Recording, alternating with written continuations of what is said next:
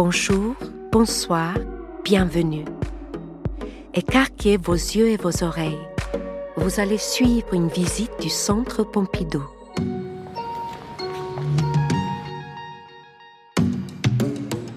Aujourd'hui, quatre œuvres VIP, Very Important Pieces, du Centre Pompidou. Les loisirs, hommage à Louis David, de Fernand Léger, portrait de la journaliste Sylvia von Harden, de Otto Dix, Fontaine, de Marcel Duchamp et The Frame de Frida Kahlo.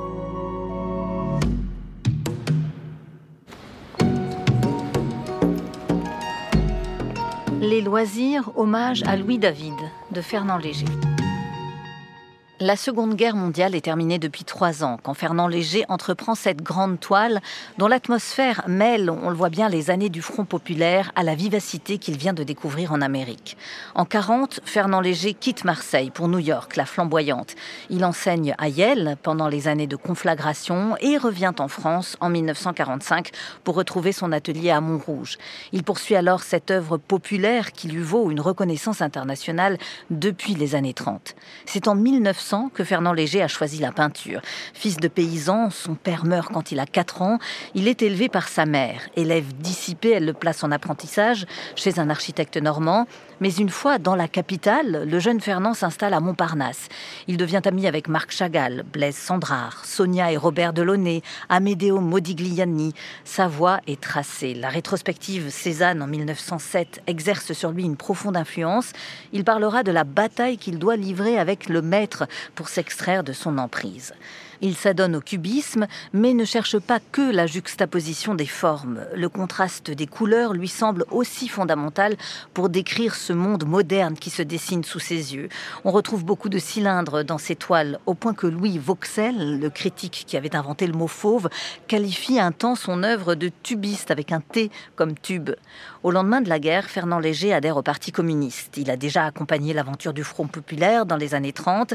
Son engagement envers le peuple marque profondément toute son œuvre, comme on le voit ici dans les loisirs hommage à Jacques-Louis David, le grand peintre néoclassique du XVIIIe siècle, une toile que nous fait découvrir Catherine Lascaux, conférencière au Centre Pompidou.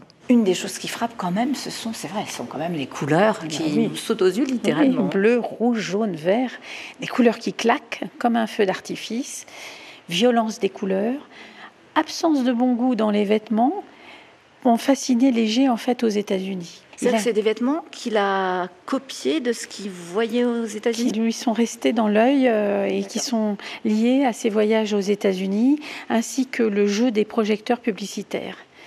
Alors ici, l'atmosphère est plutôt joyeuse, festive, solaire. Ce sont les vacances. Sur fond bleu, un portrait de famille, quatre adultes, deux enfants groupés, immobiles, en position frontale, prennent la pause et fixent l'objectif. Hum, c'est sûr qu'on voit qu'ils ont l'air un peu figés quand même. Tout à fait. Mais chacun d'eux manifeste un plaisir de l'existence. L'une en rouge orangé allongée se repose, ou bien elle vient de faire une chute. L'autre à bicyclette en maillot multicolore, son enfant sur le porte-bagages, vient de poser pied à terre. Et un homme en jaune porte sa petite fille. L'autre en rouge fume, caresse le bras de sa compagne. Et au fond, le bleu du ciel, un peu sombre, animé de quelques nuages. La couleur grise et leur forme contrastent avec celle de la figure. Et cette idée de contraste est fondamentale chez Léger. Il aime tout particulièrement faire jouer ensemble l'humain, le ciel, les nuages, le métal. Et au premier plan, une feuille manuscrite blanche, bien visible, le titre du tableau et son message. Hommage à Louis ah, David. oui, on, le voit.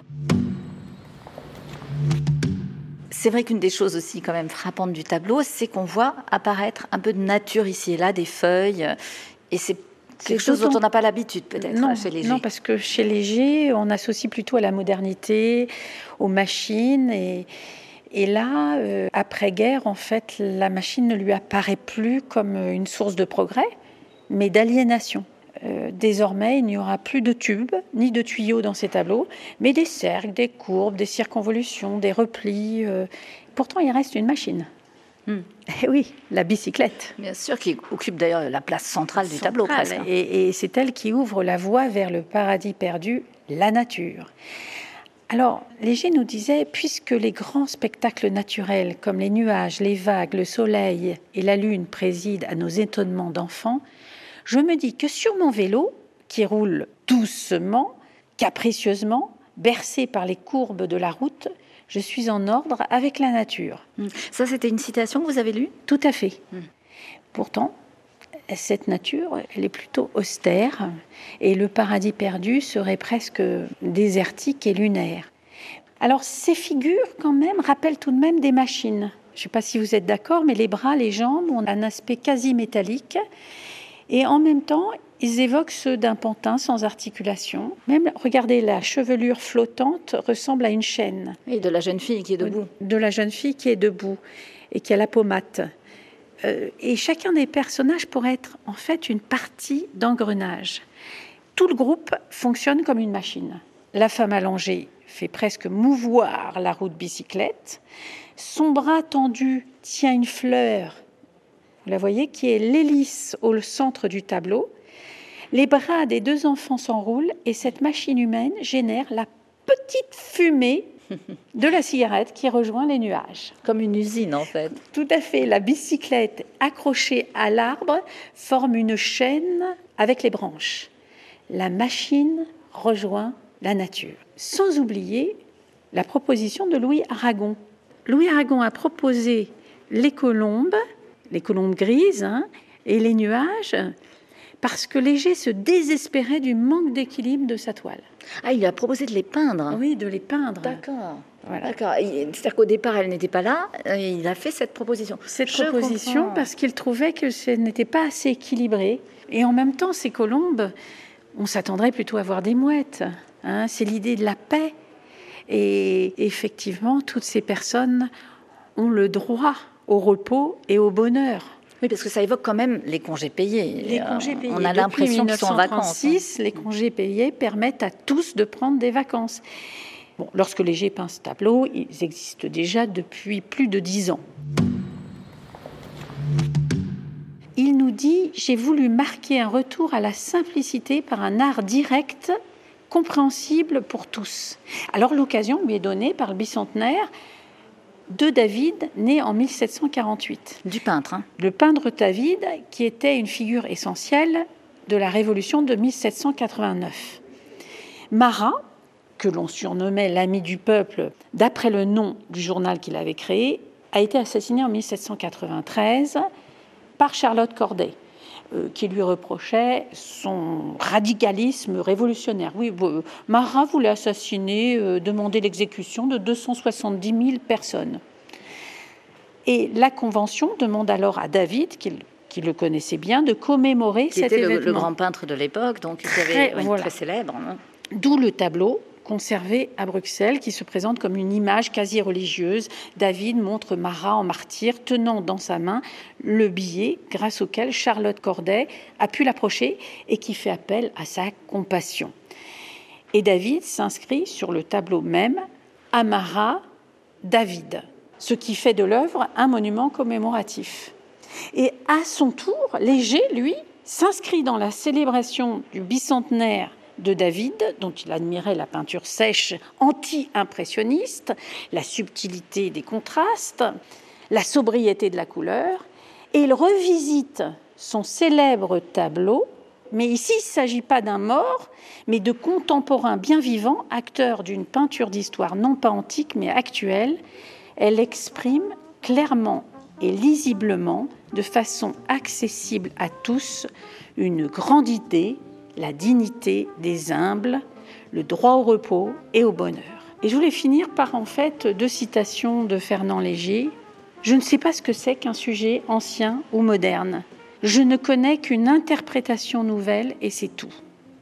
Et une autre, toute œuvre picturale doit comporter cette valeur momentanée et éternelle qui fait sa durée en dehors de l'époque de sa création. Ce qui veut dire que Aujourd'hui, on peut voir ce tableau, on aurait pu le voir il y a 100 ans ou 1000 ans, et il aurait signifié sans doute quelque chose à chaque, regardeur. À chaque regardeur.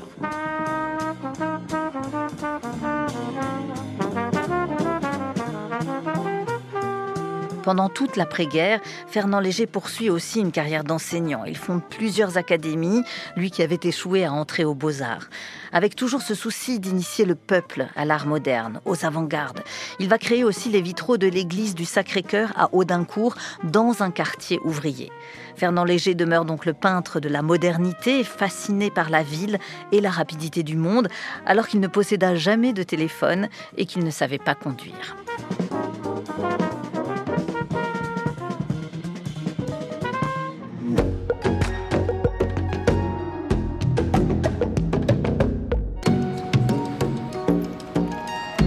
Portrait de la journaliste Sylvia von Harden de Otto Dix. Otto Dix vient de s'installer à Berlin lorsqu'il entreprend ce portrait de la journaliste Sylvia van Harden. Il a déjà croqué de son pinceau acéré et cruel bien d'autres personnalités, des danseuses, des marchandes de tableaux, des photographes. À 36 ans, Otto Dix connaît un réel succès. Il est issu d'un milieu ouvrier, il a entrepris très tôt des études d'art, mais il a été rattrapé par la Première Guerre mondiale et les horreurs du front viendront hanter une grande partie de son œuvre. Autodix a voulu s'engager volontairement en 1914 dans l'artillerie. L'artiste voulait voir de près cette boucherie inutile qu'il n'aura de cesse de dénoncer ensuite dans ses toiles. Il revient du front en 1919 et s'installe à Düsseldorf. Au moment où il rejoint Berlin, juste après, la ville des plaisirs où les intellectuels s'affichent dans des cafés, il vient d'étudier, un an plus tôt, donc des techniques picturales des grands maîtres du XVe et du XVIe siècle. Et elles vont grandement l'influencer. À l'image de Dürer ou de Cranach, Autodix obtient, grâce à la technique de la tempéra, des couleurs à la fois vives et presque translucides. En 1958, il écrira d'ailleurs pour la Washington School of Art deux leçons de peinture où il se met en scène face à un étudiant fictif. Il lui livre les secrets du gesso, l'enduit qui couvre les supports en bois des œuvres du 15e, 16e siècle, et les secrets de la tempéra à base d'œufs et de pigments. Mais Autodix est loin de reproduire uniquement la forme des grands maîtres. Il va aussi inventer lui-même, avec ses amis Georg Gross et Max Beckmann, la Neue Sachlichkeit, la nouvelle objectivité. Les artistes les plus à gauche de ce courant pictural veulent dépeindre la réalité de la façon la plus crue.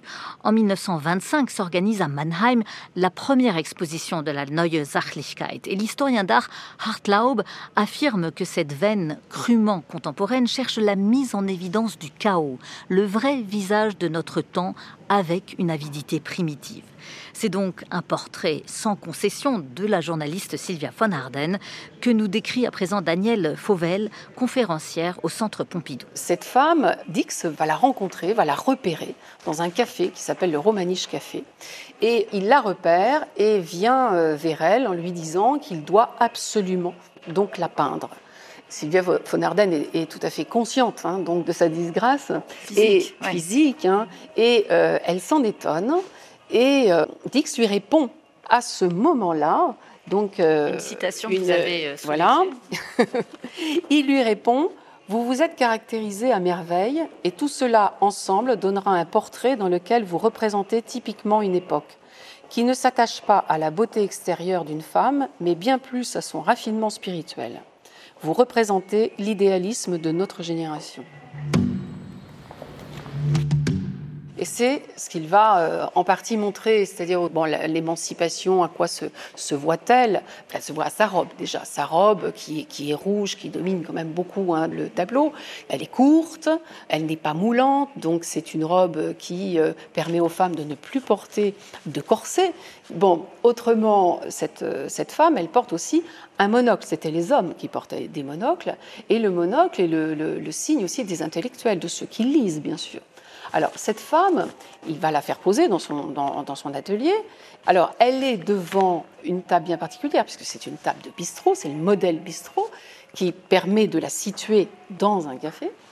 Elle est montrée euh, seule, devant une boisson assez sophistiquée qui se boit à la paille, on pense bien sûr à un cocktail. Alors, il représente, euh, Dix déjà, effectivement, tous les éléments qui permettent de la comprendre comme s'émancipant des conventions en fait, euh, vestimentaires, au moins donc de l'époque, et puis aussi des, des conventions, on va dire, d'attitude, puisque les femmes, à cette époque, euh, bien avant, avant la guerre, étaient mal vues si elles se rendaient dans les cafés. On, seuls. Voilà, seuls, et euh, on, les, on les jugeait comme étant voilà, de mauvaise vie, etc. Donc elle, s'affiche de manière très provocante hein, dans ce café, avec des, attributs euh, bon, qui ne laissent pas de, doute hein, quant à son, sa liberté, et pourtant elle n'est pas euh, si à l'aise que ça. On voit qu'elle est un peu crispée, on voit que sa, position de corps hein, n'est pas très détendue, on voit qu'elle ne présente pas une main détachée, c'est presque plutôt une griffe.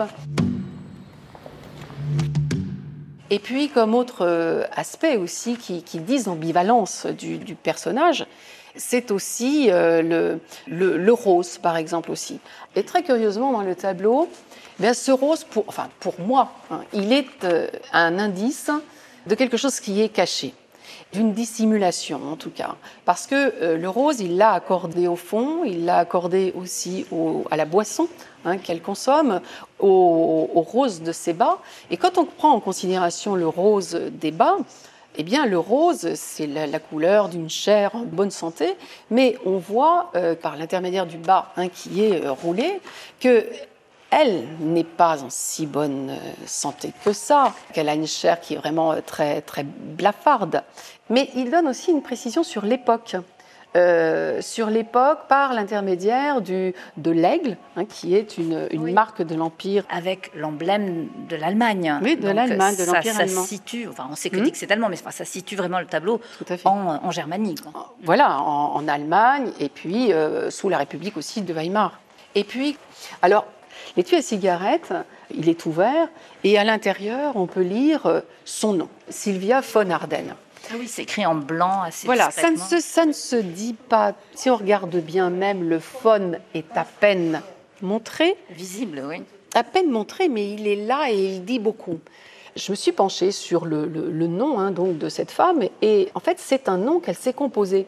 De naissance, elle s'appelait Sylvia von Hall et à l'époque où on la voit, en 1926, elle était prête ou déjà mariée, donc à un, homme qui s'appelait Lair.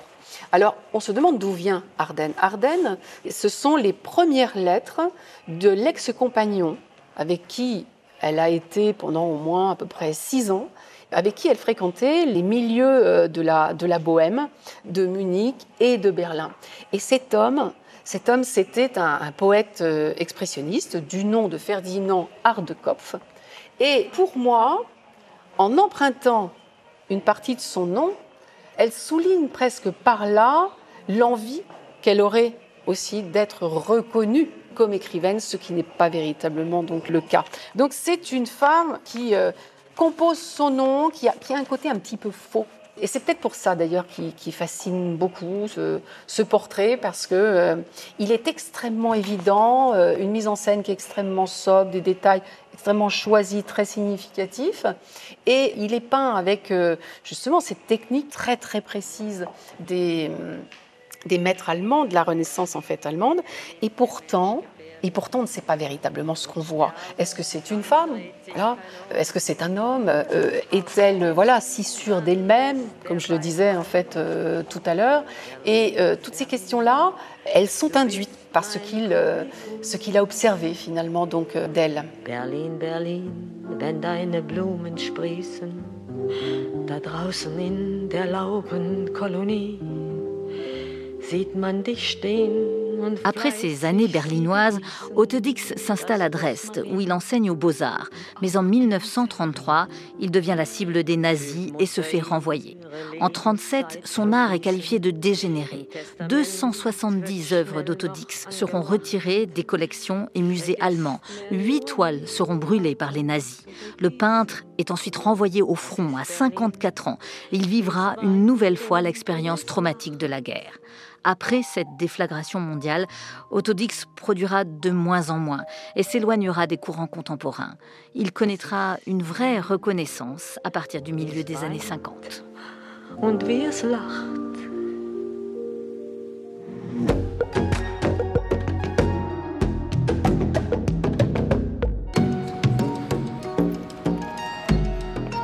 Fontaine de Marcel Duchamp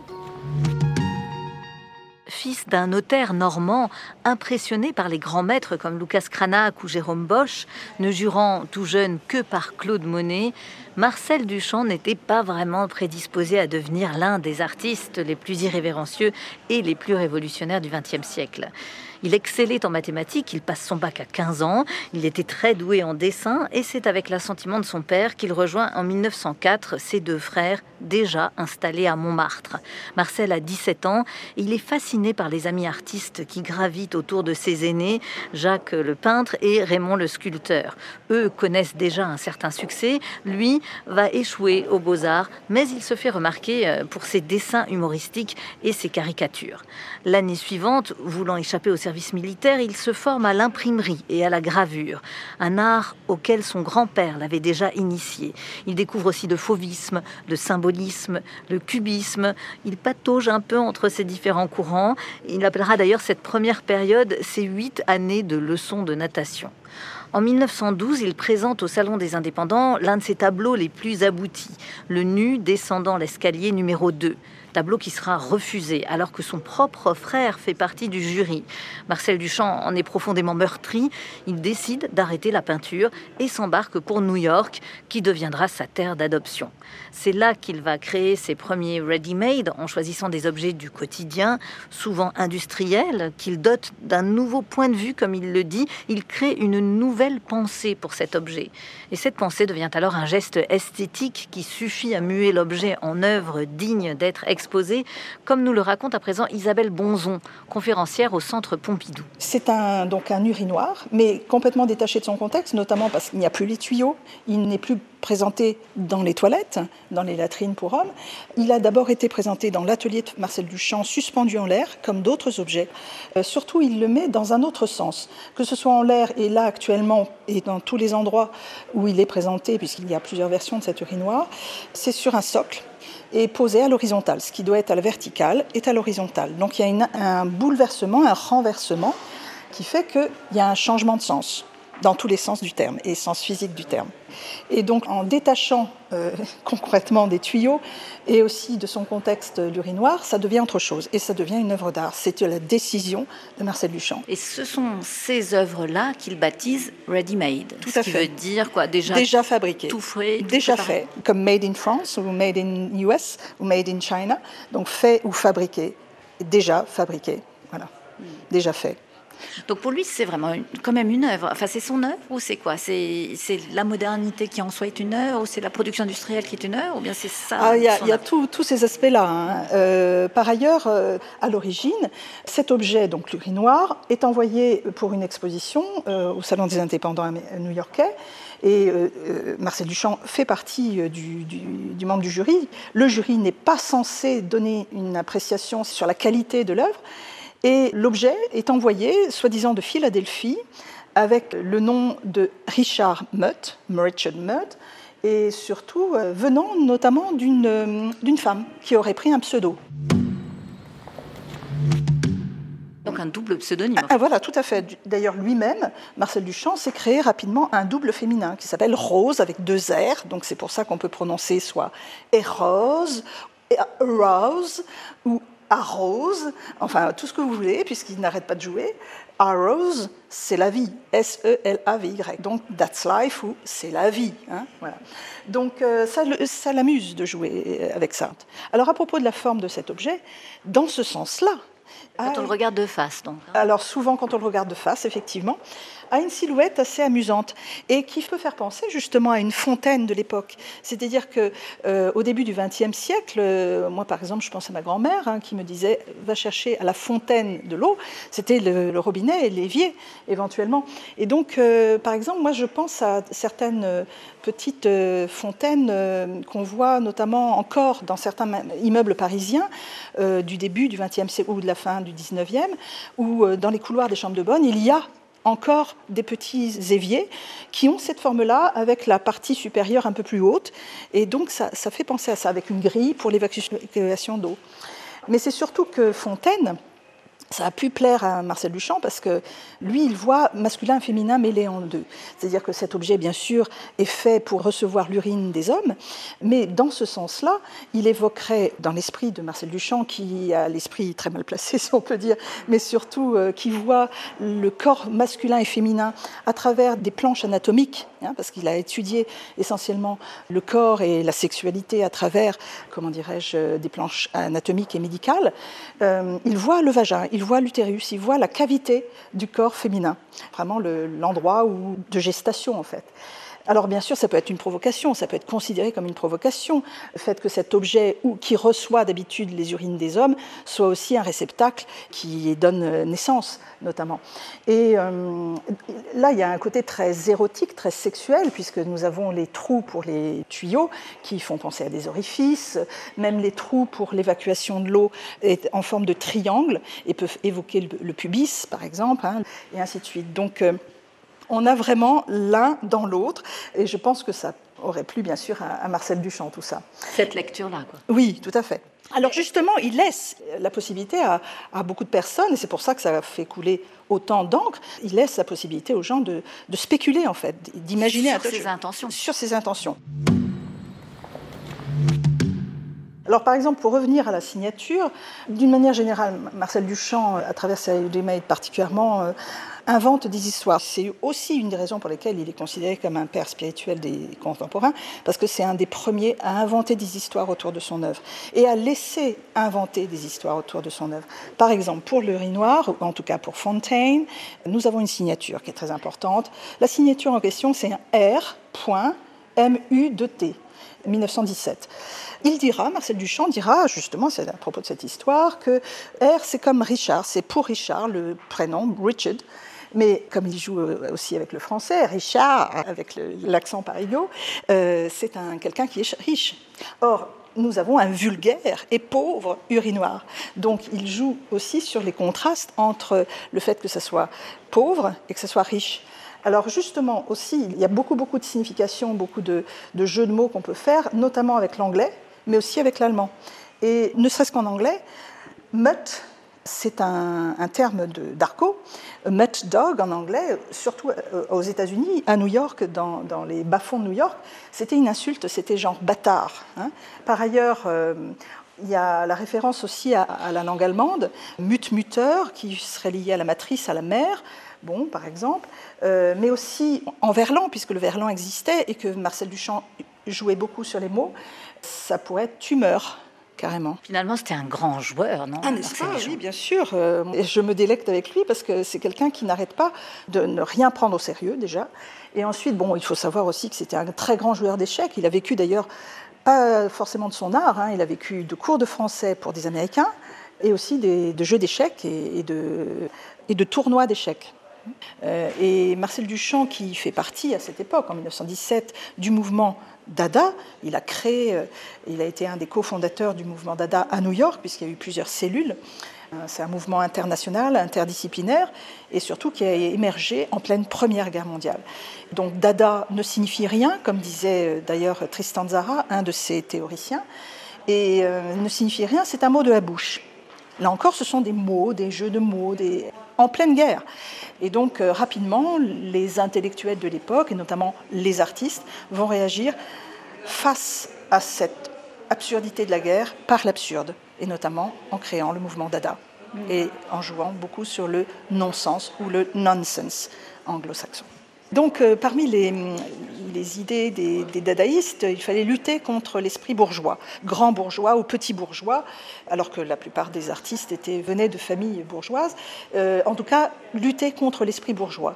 Or, pour beaucoup de personnes à l'époque, un tableau, une œuvre d'art doit être d'abord encadré et signé, daté. Et donc, euh, par exemple, son ami Picabia, dont on a des œuvres dans cette salle aussi, va aussi jouer sur l'histoire du cadre, la signature, qui est encore plus visible que tout le reste, et ainsi de suite. Et lui, Marcel Duchamp, notamment avec ce Armut, ou Hermut, ou Richard Mutt, va euh, bah, jouer sur cette notion d'appropriation. Qu'est-ce que l'attitude d'un artiste?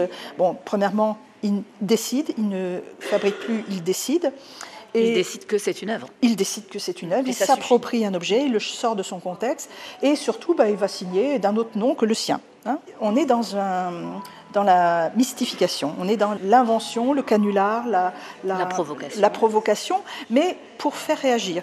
L'idée, c'est pas la provocation euh, pure et simple, mais c'est aussi pour euh, faire réfléchir. Euh, de, en fait, Marcel Duchamp, c'est quelqu'un qui est extrêmement cérébral et qui euh, va euh, décortiquer tout ce qui est notion, notion. Qu'est-ce qu'une œuvre d'art euh, Quelle est l'attitude du public face à l'œuvre d'art Jusqu'à quel point on peut le pousser, ce public donc ce n'est pas une provocation gratuite, hein. d'autant que lui-même était persuadé que le Ready-Made Fontaine n'était pas provocateur, n'était pas choquant. Il l'écrit à sa sœur en disant c'est une œuvre qui est décente carrément.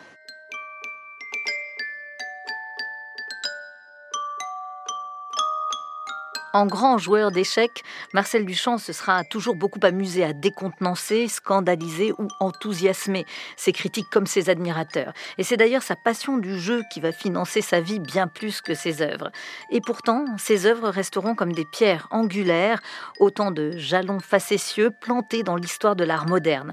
Ainsi, Marcel Duchamp, après ses ready-made, sera l'un des premiers à créer des happenings dès les années 40 en exposant, par exemple, à New York, 1200 de charbon qui était suspendu au plafond et que le visiteur devait explorer muni d'une lampe de poche.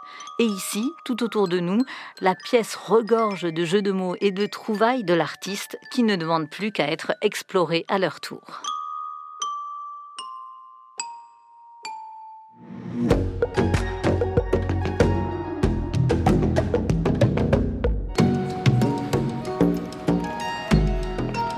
The Frame, le cadre de Frida Kahlo. Il faut imaginer la scène. Frida a 20 ans à peine. Elle est belle, fière, malgré sa jambe droite malade de la poliomyélite qu'elle a contractée à l'âge de 6 ans et qui l'oblige à boiter, malgré aussi l'accident de bus qui, deux ans auparavant, en septembre 1925, lui a broyé la colonne vertébrale et le bassin, et qui va la plonger dans un abîme de souffrance tout au long de son existence. Mais ce jour-là, Frida Kahlo est rayonnante et elle interpelle le corpulent Diego Rivera, peintres déjà les plus célèbres du Mexique. De 21 ans, son aîné, il est venu dans son école réaliser une fresque murale et il consent à descendre de son échafaudage pour écouter la jeune femme qui veut lui montrer ses peintures. Cela fait peu de temps que Frida s'est mise à peindre. Elle qui voulait devenir médecin et se passionne pour les sciences naturelles, a dû passer des heures au lit après son accident et retourner encore à l'hôpital pour se retrouver emprisonnée dans un corset en plâtre qu'elle va garder neuf mois. Sa famille lui bricole alors un chevalet muni d'un miroir pour qu'elle puisse peindre allongée dans son lit. Diego Rivera est subjugué par l'œuvre de Frida Kahlo et son extraordinaire force d'expression, dira-t-il. Ses peintures véhiculaient une sensualité vitale, encore enrichie par une faculté d'observation impitoyable, quoique sensible ils décident de se marier l'année suivante, en 1929, à Mexico. Leur relation sera passionnée et tumultueuse. Lui multipliant les conquêtes féminines, elle aimant les hommes et les femmes. Ils iront jusqu'à divorcer avant de se remarier. En 1938, quand elle peint The Frame, Frida a 30 ans. Elle expose pour la première fois à New York et connaît un réel succès. Elle impressionne aussi beaucoup André Breton, qui vient de faire sa connaissance au Mexique. Mais elle ne sera pas tendre avec les surréalistes qu'il expose à Paris l'année suivante. Ils ont tellement de foutus intellectuels pourris, écrit-elle à son amant d'alors. J'aimerais mieux m'asseoir par terre dans un marché pour vendre des tortillas que d'avoir quoi que ce soit à voir avec ces connards artistiques de Paris. Plus loin, elle les traite d'artistes minables. Bon sang, ça valait la peine de venir jusqu'ici pour comprendre pourquoi l'Europe est en train de pourrir et pourquoi tous ces incapables sont la cause de tous les Hitler et les Mussolini. Comme sa peinture, son langage cru choque alors. Frida Kahlo est avant tout une artiste sans concession, qui peint loin du surréalisme sa propre réalité, meurtrie et combattante comme dans cet autoportrait que nous décrit Joachim Biller, conférencier au Centre Pompidou. Alors, autoportrait, ce n'est pas le seul, et loin de là, dans l'œuvre de Frida Kahlo, puisqu'un tiers de l'intégralité de son œuvre est composé d'autoportraits. Euh, elle a commencé son œuvre en 1925, suite à une longue convalescence. Beaucoup de souffrances dans sa vie, euh, des accidents, euh, plusieurs accidents. ses parents, d'ailleurs, lui ont emménagé un chevalet spécifique pour qu'elle puisse commencer ses peintures. des paysages, des portraits, et puis enfin, des autoportraits. Donc vraiment quelque chose d'important. On peut le voir il y a une constante dans l'intégralité de ses portraits, c'est ce regard. Et il n'y a presque pas d'expression ici, quelque chose de fixe qu'on peut traduire de plusieurs manières. Déjà, euh, la concentration qu'elle doit avoir pour s'observer, puisqu'elle s'observe dans un miroir. Et puis d'autre part, elle nous dit la chose suivante, elle nous dit qu'elle ne cherche pas à peindre des expressions variées, mais qu'elle veut communiquer la souffrance et non pas l'exprimer ici. Aussi, ça on peut le noter, c'est presque une signature, c'est ce mono-sourcil qu'elle exagère délibérément, qui en effet est devenu iconique depuis le temps et que actuellement on voit sur les réseaux sociaux, c'est devenu vraiment une icône pop. On, pourrait rajouter ici que euh, sur cet autoportrait, à contrario d'autres, elle n'a pas placé dans ses cheveux beaucoup de rubans, beaucoup d'éléments. Ici, c'est assez simple. Des fleurs. On a ses fleurs sur ses cheveux et ce ruban au profit euh, de ce qui va donner le titre du tableau, The Frame, le cadre, puisque comme on peut le voir, ce cadre ici est vraiment très très très coloré, euh, euh, très chargé de couleurs, et c'est un cadre d'ailleurs qu'elle n'a pas peint elle-même, qui est issu de la culture traditionnelle mexicaine, qui est issu voilà, du folklore mexicain. Mm. Mais le tableau est peint sur du verre, enfin la technique est assez particulière. Mais c'est vrai qu'il y a vraiment une lecture, il y a une transparence de ce cadre, puisque le portrait, l'autoportrait de Frida Kahlo est peint sur une plaque d'aluminium, et ensuite, euh, c'est ce qu'on appelle un fixé sur verre.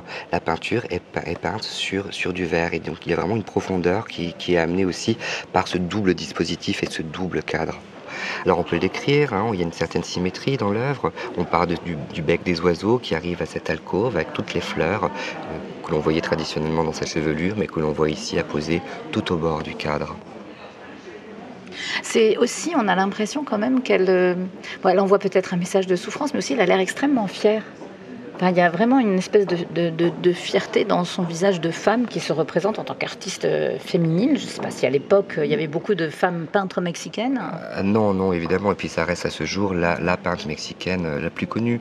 Et c'est vrai que la plupart du temps, elle était vêtue en bon costume de paysanne, en costume régional indien, mais aussi on a pu la voir habillée en homme. Et en effet, cette fierté, on peut la lire dans son, dans son regard, puisque c'est quelqu'un qui, durant toute sa vie, a été extrêmement engagé, tant sur la cause politique que sur la cause féminine. Intéressant de voir qu'elle a trafiqué, euh, elle a changé sa date de naissance. Elle qui était née en 1907 euh, nous fait croire qu'elle est née en 1910, et c'est par hasard, puisque c'est le démarrage de la révolution, de la révolution mexicaine. donc elle est vraiment très attachée à son pays, profondément patriote, et elle s'est toujours posée comme la voix, la voix des opprimés. Elle se qualifiait elle-même de fille de la Révolution. Vous vouliez aussi parler du surréalisme qu'on voit peut-être dans ce tableau, je ne sais pas comment on peut le voir, mais en tout cas, elle, elle est liée quand même Bien sûr. à cette mouvance. Bien sûr, elles ne peuvent pas vraiment être qualifiées de surréalistes, puisqu'elles ne se détachent pas complètement de la réalité. Et il faut savoir que dans la culture mexicaine, le réel et l'imagination se mêlent comme faisant partie d'une seule et même réalité. Et elle nous dit la phrase suivante euh, Il pensait que j'étais une surréaliste, mais je ne l'étais pas. Je n'ai jamais peint de rêve, j'ai peint ma réalité. Et pourtant, elle connaissait bien les surréalistes. Hein. ah oui, elle connaissait bien les surréalistes, puisque, en fait, André Breton, en septembre 38, il est invité à Mexico par le ministère des Affaires étrangères français pour prononcer une série de conférences sur l'état de la poésie et de la peinture en Europe.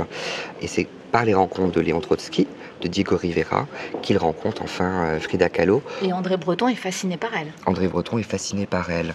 L'année où il la rencontre, en, 1938, euh, c'est une année particulière puisque c'est l'année de sa première exposition monographique à New York et il choisit d'écrire le texte qui présenterait les 25 œuvres présentes dans l'exposition. L'année d'après, en 1939, il réalise une exposition autour du Mexique euh, à Paris et cette œuvre, elle est assez incroyable, euh, notamment par le fait que c'est là actuellement la seule œuvre de Frida Kahlo présente dans les collections muséales européennes. Et c'est lors de cette exposition, en 1939, qu'elle a été acquise.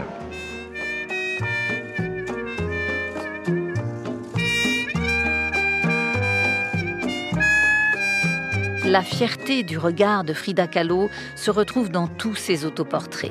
On y lit son engagement farouche pour la cause des femmes, du peuple et des Indiens d'Amérique. En digne fille de la révolution mexicaine, comme elle se surnomme elle-même, Frida a toujours été opposée aux inégalités, aux normes sociales et au machisme.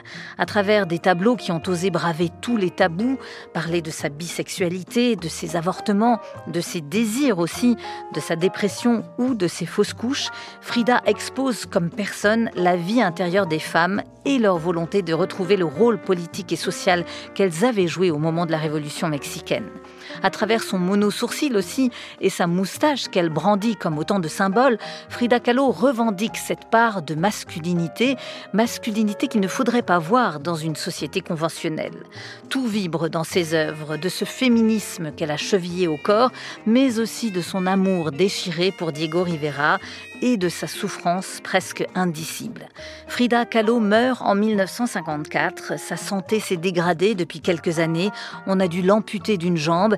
Elle a subi jusqu'à sept opérations de la colonne vertébrale et se fera transporter dans son lit d'hôpital pour inaugurer sa dernière exposition. Mais jusqu'au bout, elle restera une battante et sur son dernier tableau, qui représente des pastèques d'un rouge éclatant, Frida Kahlo écrit Viva la vida, vive la vie en grandes lettres majuscules.